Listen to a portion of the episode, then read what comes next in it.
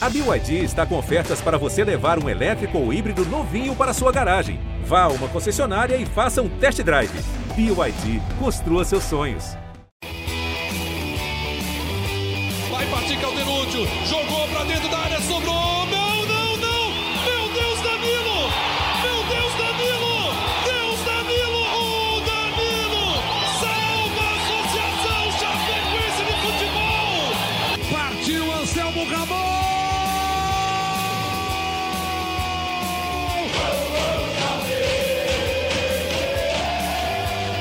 Salve galera do GE Chapecoense! Estamos no ar para mais um episódio do GE Chape. Fala né, dos assuntos da Chapecoense aqui no GE. Hoje vamos falar novamente dessa Chapecoense que está acumulando recordes negativos, né? E comigo do meu lado, né? Não presencialmente, mas virtualmente, o cara que sabe tudo do Chapecoense, Eduardo Florão. Como que tá, Florão? Tudo bem? Fala, Guto. Prazer estar contigo aqui. Tudo bem comigo? Espero que contigo também. Espero que você que está aí também ouvindo o G-Chap, que esteja tudo bem. É, vamos lá, vamos falar dessa Chapecoense aí que, que tanto machuca o seu, o seu torcedor. Não, agora a Chapecoense é novamente um time de Série B, né?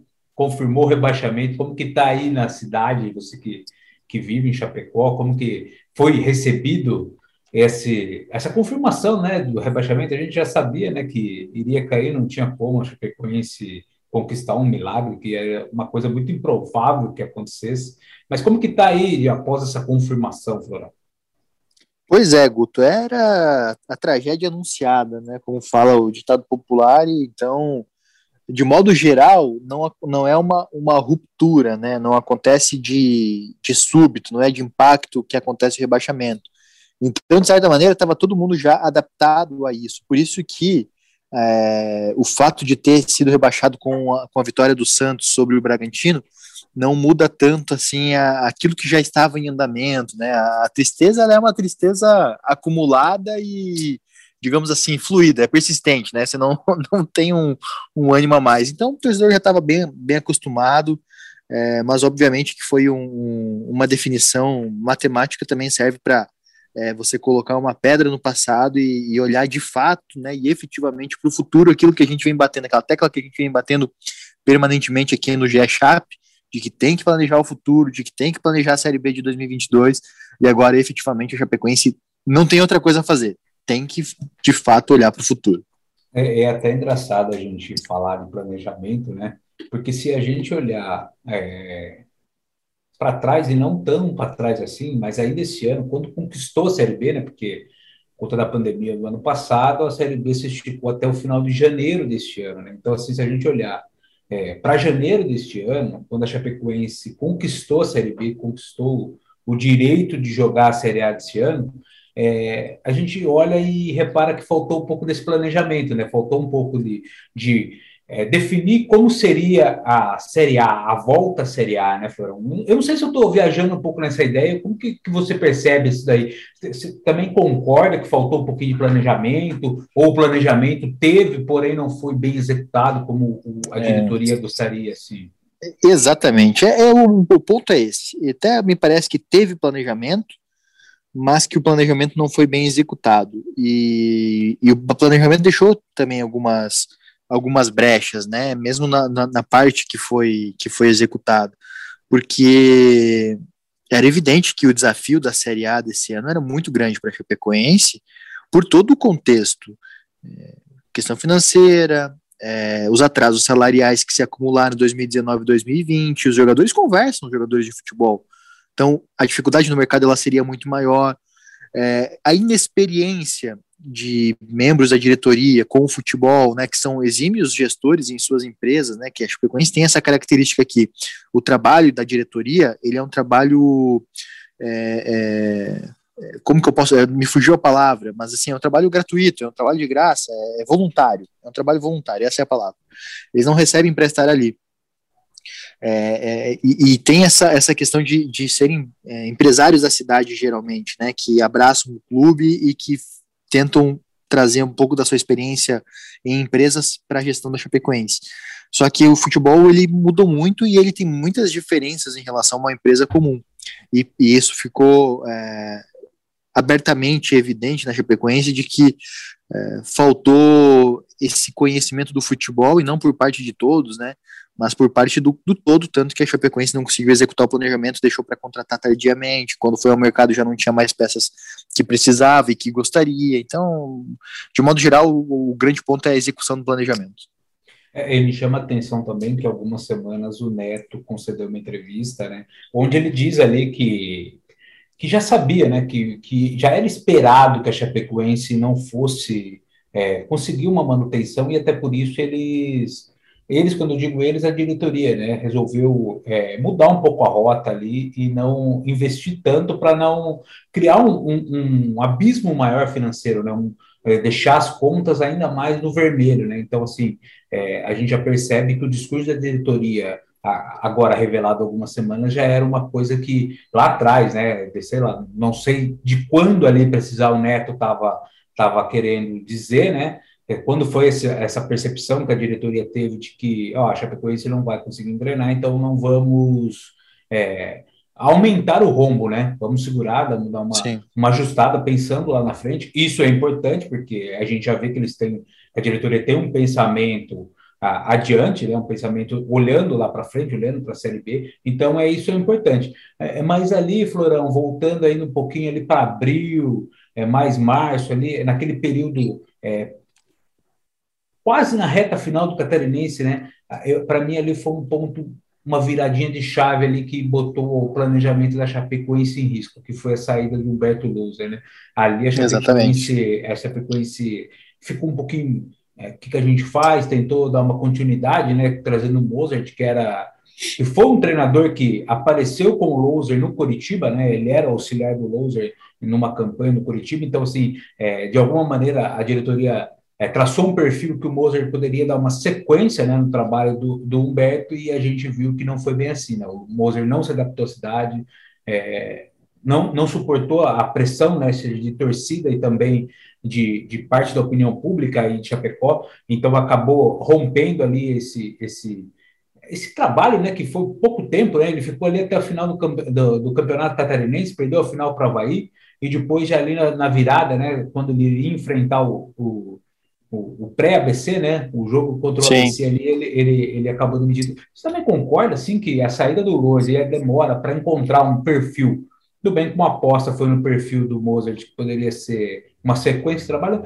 mas aquele, aquele ponto ali também, você concorda que também foi um pouquinho de que causou desajuste da Chapecoense na temporada? Foi, foi, eu vou te dizer, né, Guto, vou até voltar um pouco antes de março. O rebaixamento da Chapecoense começou a se desenhar lá no final de fevereiro. Eu vou dizer uma data, 26 de fevereiro. Foi quando a gente publicou no GE uma matéria de bastidores que o Humberto Loser ele se recu recusou a comandar o time alternativo da Chapecoense. Na Recopa, né? Na, é, até, foi, até já tinha iniciado o estadual ali, né? Eu lembro que na Recopa eu estava de férias e na estreia do estadual também contra o Concorde. Mas esse planejamento de Recopa e início do estadual, em que a Chapecoense queria usar um time alternativo, é, e o Loser se recusou a comandar esse time alternativo e ameaçou sair ali começou um processo de ruir esse castelo que se construiu na, em, todo, em toda a temporada da Série B, em todo o campeonato da Série B do brasileiro, com o título, primeiro título nacional do clube. Porque o Louser cobrava naquele momento a chegada de reforços para a temporada. E, e, precisava do fortalecimento do time, né? Ele sabia que o time ainda precisava de muitas peças para aguentar o 2021 que a Chapecoense teria.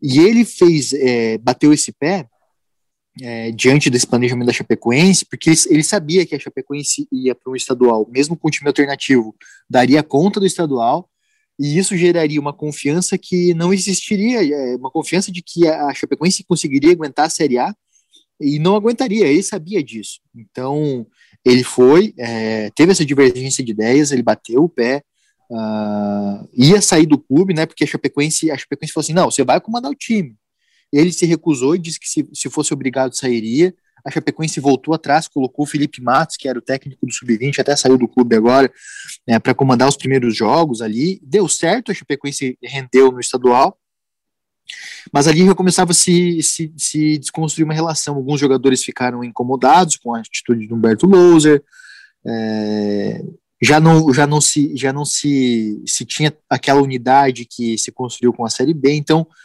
ali foi um processo de início da ruptura. Naquele momento, o, a Chapecoense tinha anunciado dois reforços, o volante Brian, o Brian Vasconcelos, não é Brian Vasconcelos, é Brian, né? Não, não lembro sobre o nome dele, mas é Brian, que jogava também na lateral esquerda, inclusive foi um pedido do Humberto Lose, né? Que deu aval para a contratação, e o atacante Fabinho, que veio por empréstimo do, do Atlético Paranaense, muito questionado e muito criticado pela torcida em toda a temporada. E naquele momento já tinha perdido João Ricardo, goleiro, Alan Rusch, o lateral esquerdo, o William Oliveira, volante, o Denner, que é, voltou para a Chapecoense agora, e também estava correndo o risco de perder o Luiz Otávio, como é, de fato aconteceu, o Luiz Otávio foi para o Bahia. Então perdeu muitas peças da espinha dorsal da Chapecoense.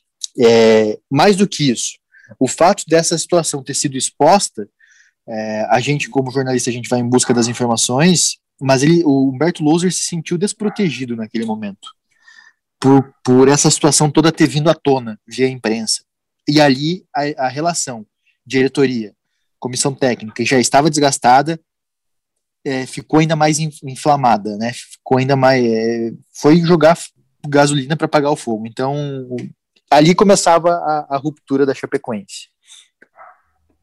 É, e aí a gente segue né, esse rumo né, da Chapecoense, é, falar um pouco da campanha agora né, da Chapecoense nesse brasileiro, que ainda teve também, após o, a passagem do Mozart, começou ali com o Felipe Endres, né, o Felipe Endres comandou o primeiro jogo contra o Bragantino como interino, e depois chegou Jair Ventura, né, e por fim pintado e agora voltou o Enders. E na campanha Chapecoense a gente tem. Você percebe como, você percebe como são perfis muito diferentes, né? Sim, totalmente, né? Então, totalmente é, diferente, é, né? É, é, um planejamento que. E se sabia. Porque você, você lembra que quando a gente fez matéria da chegada do Mozart, Guto, uh, a Chapecoense argumentava que era um perfil parecido, né? De Isso. técnico emergente. Mas assim, o Loser é um técnico que é, prioriza muito a, a, o sistema defensivo, tanto que a Chapecoense acabou a Série B com um recorde de melhor defesa. Quando ele esteve no esporte na Série A, depois que ele deixou a Chapecoense, o esporte era um clube que tomava poucos gols. Isso. Quando veio o Mozart, o Mozart ele é um, técnico extremamente ofensivo. É, completa, é o, o, estilo de futebol completamente diferente. E se sabia, Carlos Eduardo Lino, que foi uma das pessoas que a gente ouviu, falou isso. Rodrigo Faraco falou isso. A gente falou isso também em alguns momentos. É, então, assim, internamente no clube, algumas pessoas também sabiam disso, né? No próprio departamento de futebol falaram assim, ó, é, com Mozart alguns jogadores não vão conseguir jogar, e foi o que aconteceu. Alguns jogadores com a chegada do Mozart foram deixados de lado, mais tarde com a saída dele acabaram tendo espaço de novo, mas o Mozart tem um perfil completamente diferente do Humberto Lose, completamente diferente do Jair Ventura, que foi o sucessor, né? E aí depois terminou agora com Pintado e voltou o Enders, né? E o Enders aí está para completar essa passagem, né, do Chapecoense, e aí o futuro depois a gente vai ver como o próprio Endres disse na entrevista após o jogo do Flamengo, né, que ele foi questionado se ele tinha vontade de continuar, ele disse que ele é funcionário, né, aquele, aquele discurso padrão, né, Sim. esperando ali, né, tô aqui se precisar, visto a camisa, entra em campo e blá, blá, blá.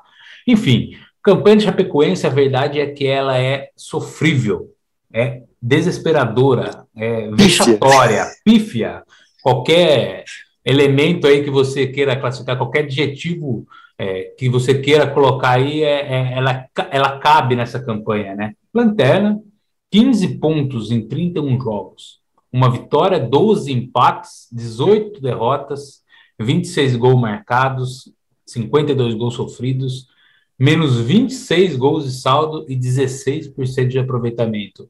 E ainda tem mais um recorde aí que pode ser atingido, mais um recorde negativo, que é a questão do América de Natal. Né? Se não somar pelo menos mais três pontos nos últimos sete jogos, é, igual aquela campanha né, do América de Natal de 2007, que é a pior campanha é, na era dos pontos corridos. Né? E, e, e é, muito, é muito ruim para a Chapecoense, é. que vem de um título da Série B, passar por isso é, por N motivos, né? seja falta de planejamento, seja a questão financeira, seja um trabalho que não deu continuidade. É, e aí eu falo não só um trabalho da diretoria, mas também um trabalho de campo, né, que não teve a continuidade com, com um treinador ou com um padrão de jogo é, pré-definido né, para acontecer, né, sabendo que os adversários da Série A são muito mais qualificados que os adversários que foram enfrentados na Série B. Então já tinha essa percepção, já sabia o que viria pela frente. Faltou ali um pouquinho de, de mais entendimento, de investimento. É, a gente sabe que Chapecó tem bastante empresa aí, bastante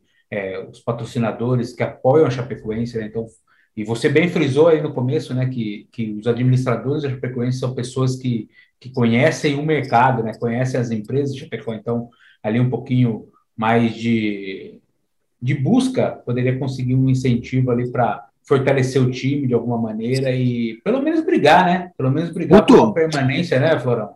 É, os, os, o- os 2 milhões e 700 da eliminação na Copa do Brasil já, é, já seria dinheiro suficiente para qualificar o elenco. Então, assim, a Chapecoense tropeçou na própria falta de visão de que, de que um time enfraquecido gera muito mais despesa do que um do que um do que lucro, né? Do que economia.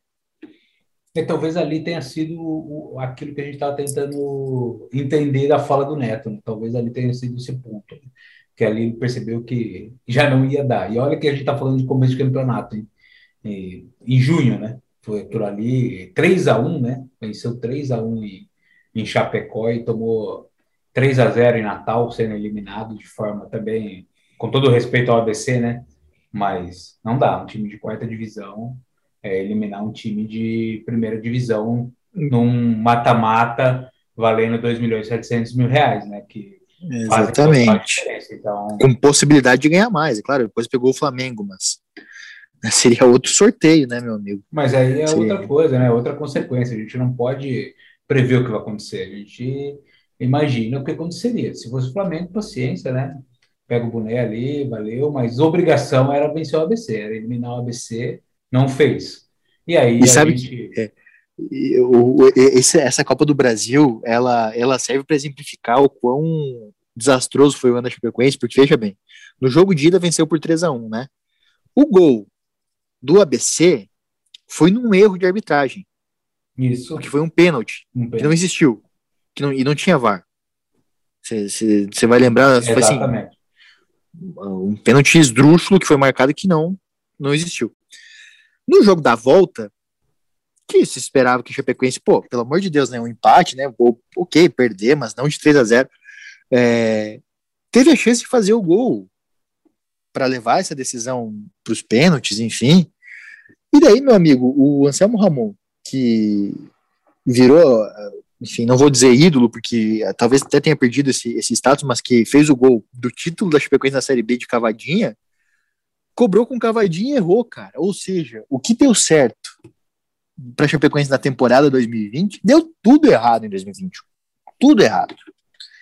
E isso mostra o quanto esse ano foi sofrível e lamentável. né? Vamos, vamos pensar, Florão, se fosse um se fosse uma situação de você ter o controle na mão, né? Seria um momento de, de olhar para trás, olhar para o 2021, óbvio, pós-janeiro, né? Que até janeiro ali foi a temporada 2020, né? Não vamos apagar isso daí, mas Sim, a partir de janeiro, né? A partir de fevereiro, apertar o botãozinho do reset ali, né? Recomeçar, né? Que é o que a Chapecoense tem que fazer agora, né? Daqui para frente, apertar o reset ali, já começar a pensar. E, e- e vamos, vamos fazer um exercício aqui, Florão. Se você fosse da diretoria e você olhasse para o elenco agora, quais jogadores você acha que você colocaria num papel e, e tentaria uma negociação para ficar? olha, é, aqueles que têm um bom histórico de Série B. Vou citar alguns, alguns exemplos. Matheus Ribeiro, é bicampeão da Série B, campeão com a Chapecoense, campeão também com o Atlético Goianiense. Jogou todos os jogos da Série A, é, muito criticado pela torcida em alguns momentos, mas ainda assim jogou todos. Ou seja, é um jogador que você sabe que você vai ter no seu plantel e que vai aguentar, que não vai se machucar. Dificilmente vai se lesionar, né? Porque a Chapecoense Exatamente. sofreu muito com lesões. Muito. A dupla de zaga, é, o Joilson manteria um cara é, extremamente inteligente para absorver os conteúdos. O Ignácio eu tentaria um empréstimo com o Bahia, acho que é uma situação muito difícil. O Jordan é um jogador que eu tentaria uma renovação para manter por aqui também. Felipe Santana. É, não fez muitas partidas pela Chapecoense, mas é uma liderança extremamente positiva no vestiário. E quando e, esteve em campo foi bem, né, Fodão? Quando esteve em campo foi bem, boa, né? exatamente. É um jogador é, com uma cabeça diferente para você ter por perto, então é um jogador que eu manteria. É, Busanello, naturalmente, né, um jogador que é formado nas categorias de base do clube. É, no, no meio de campo é difícil, mas o Anderson Leite é um jogador que, se é, você conseguir controlar a parte física, é um jogador que pode ajudar.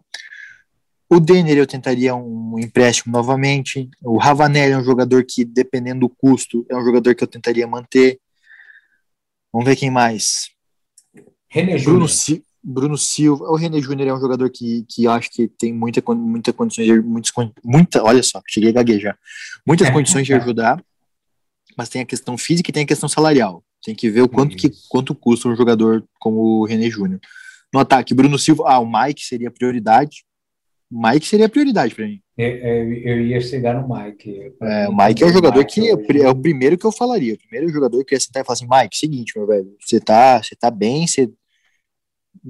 Esse jogador é extremamente regular. Eu quero você aqui ano que vem e você que lute aí para ajustar o seu salário a gente. É, Bruno Silva, que é o jogador da casa, Perotti é um jogador que eu manteria. É, Henrique Almeida, dependendo do salário, é um jogador que eu manteria. E acabou, eu acho, né? dá pra gente, dá pra gente pensar assim, avaliando por cima, né? É óbvio que é um exercício. Ah, é... o Caio Nunes também manteria. É assim, o Caio Nunes fez dois gols aí contra o Flamengo. Mas é um exercício que a gente está fazendo e não é nenhuma certeza, não é nada de né, que a Chapecoense está negociando com. Mas a gente avaliando agora assim por cima, é, a gente consegue é, deslumbrar, porque foi praticamente o time todo titular ali que foi citado, né? Esse time que está jogando que foi citado. Então a gente pode pensar que é um time é, bom, que dá conta de uma Série B, mas que por outro lado é um time que não dá conta de uma Série A, como não deu, né? Então, Exatamente. É, e, aí, e aí não passa pela qualidade dos caras, não passa pela qualidade dos jogadores, porque os jogadores eles estão ali, mas passa por, por quem está no banco, quem está por trás para extrair deles, né? para conseguir extrair essas situações, né? Então, assim, é, tem algumas coisas que, que eles precisam melhorar, né? Precisam olhar assim também. Exatamente. E a gente citou vários jogadores e, e não dá para colocar o futebol como uma fórmula mágica, como um monte de cartinha igual no videogame, né? Que lá tem a força do jogador lá. O jogador é 97. O futebol da vida real isso não existe. É o jogador que, que, é, que joga X vai render melhor com o jogador que, que joga Y, se ele for complementar. Então, eu vou, eu vou citar um caso da Chapecoense, Guto. Talvez tu não, não vá lembrar, mas Tony e Bruno Casarini, 2009. Você conhece Tony e Bruno Casarini, não? Sim, conheço. Bruno Casarini então, jogou bastante também lá para o interior é, Isso, exatamente. Esse Bruno Casarini, que aqui na Chapecoense jogou muito, mas assim, foi o melhor clube que ele jogou. E com o Tony ele jogava, meu amigo. Com o Tony, o Tony colocava todas na cabeça. Era Tony de um lado, Badé do outro e o Bruno Casarini no meio. Só fazia gol de cabeça. Deu muito certo aqui na Chapecoense. Agora, um outro ano que o Bruno Casarini voltou, que não tinha o Tony, não deu tão certo. Você entende como o futebol ele é. Encaixe, ele é né, muito, também, né? É, muito... E o futebol é encaixe, meu amigo. Então não adianta a gente achar que é uma, uma fórmula mágica. Daqui a pouco a gente vai falar que ah, porque a dupla de zaga é, tem que manter. Ano que vem não tem um volante que contribui ele na marcação, não vai dar certo, entendeu? E, é, é, e assim, projetando também, a, a Chapecoense agora ela já está também pensando é, na questão de treinador, né? É, a Chapecoense já tem um mapeamento, você tem alguma já informação aí de, do, do que a Chapecoense vai querer para o ano que vem para a Série B? Porque com o Loser foi muito bem, né? E o Loser está no mercado.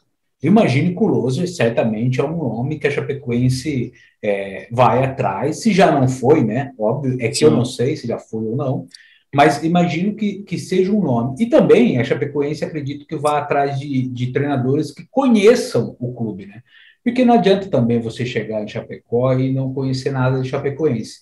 Porque serão dois trabalhos, né? Primeiro conhecer é, como que, que funciona a situação em Chapecó, porque cada cidade tem uma característica. Não adianta o cara falar que, ah, mas eu me adapto bem, eu consigo é, é, tá, tá em casa, me sentir em casa rapidamente e focar no trabalho. Não é bem assim. Chapecó, é, é, eu sei porque já conversei muitas vezes com você e você frisou bastante isso, né? Que que é uma cidade que é, é particular, né? Tem a sua característica ali de, de, de, de deixar a pessoa em casa, mas também quando se coloca Chapecoense no meio, é, há um conflito ali, né, Florão? Como que Exato, exatamente. Você pode explicar um pouquinho melhor isso daí?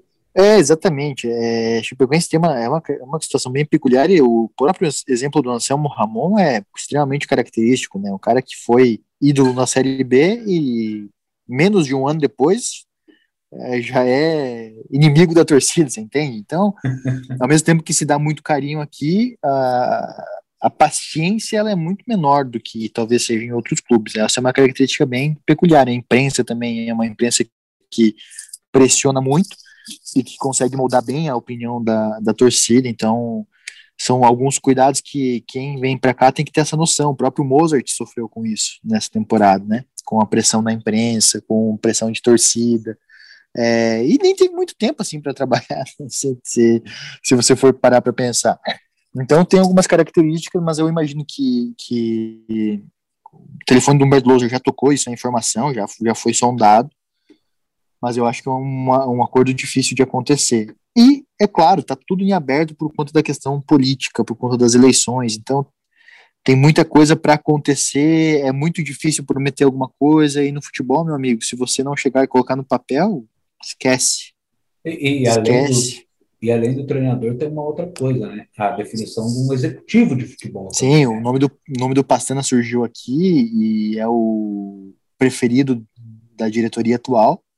Já não trabalharia com técnicos como Argel Fux, Lisca, Kleina, que são nomes que sempre aparecem aqui. Esses três que eu citei, sempre aparecem. Caiu o treinador, meu amigo, primeiro nome que surge, Argel Fux. Isso é sempre. É uma é, paixão aí. É, é, caso de amor não, não resol, mal resolvido, então amor e ódio e tal, né? Então o Argel Fux sempre é um que não, não treinaria Chapecoense. Clay na mesma coisa. É, com Pastana, né? Com Pastana. Com Pastana, com Pastana. Então tem isso também, essa definição do executivo. O Humberto Loser já trabalhou com Pastana, por exemplo. Sim, trabalhou no Guarani com Pastana, no Curitiba, é, então já. Curitiba, já, né? é. já tem uma então relação. Já, já, já abre, abre outras portas, entendeu? Então é por aí, é por aí o caminho. Então a gente vai ter que aguardar aí para saber os próximos capítulos, né? Como que a Chapecoense vai lidar com essas últimas sete partidas da Série A e em meio a tudo isso o planejamento de 2022 que acredito eu que a torcida já esteja agora também virando a página, né? Para pensar ali na frente, né? Vai vai Não, vai né?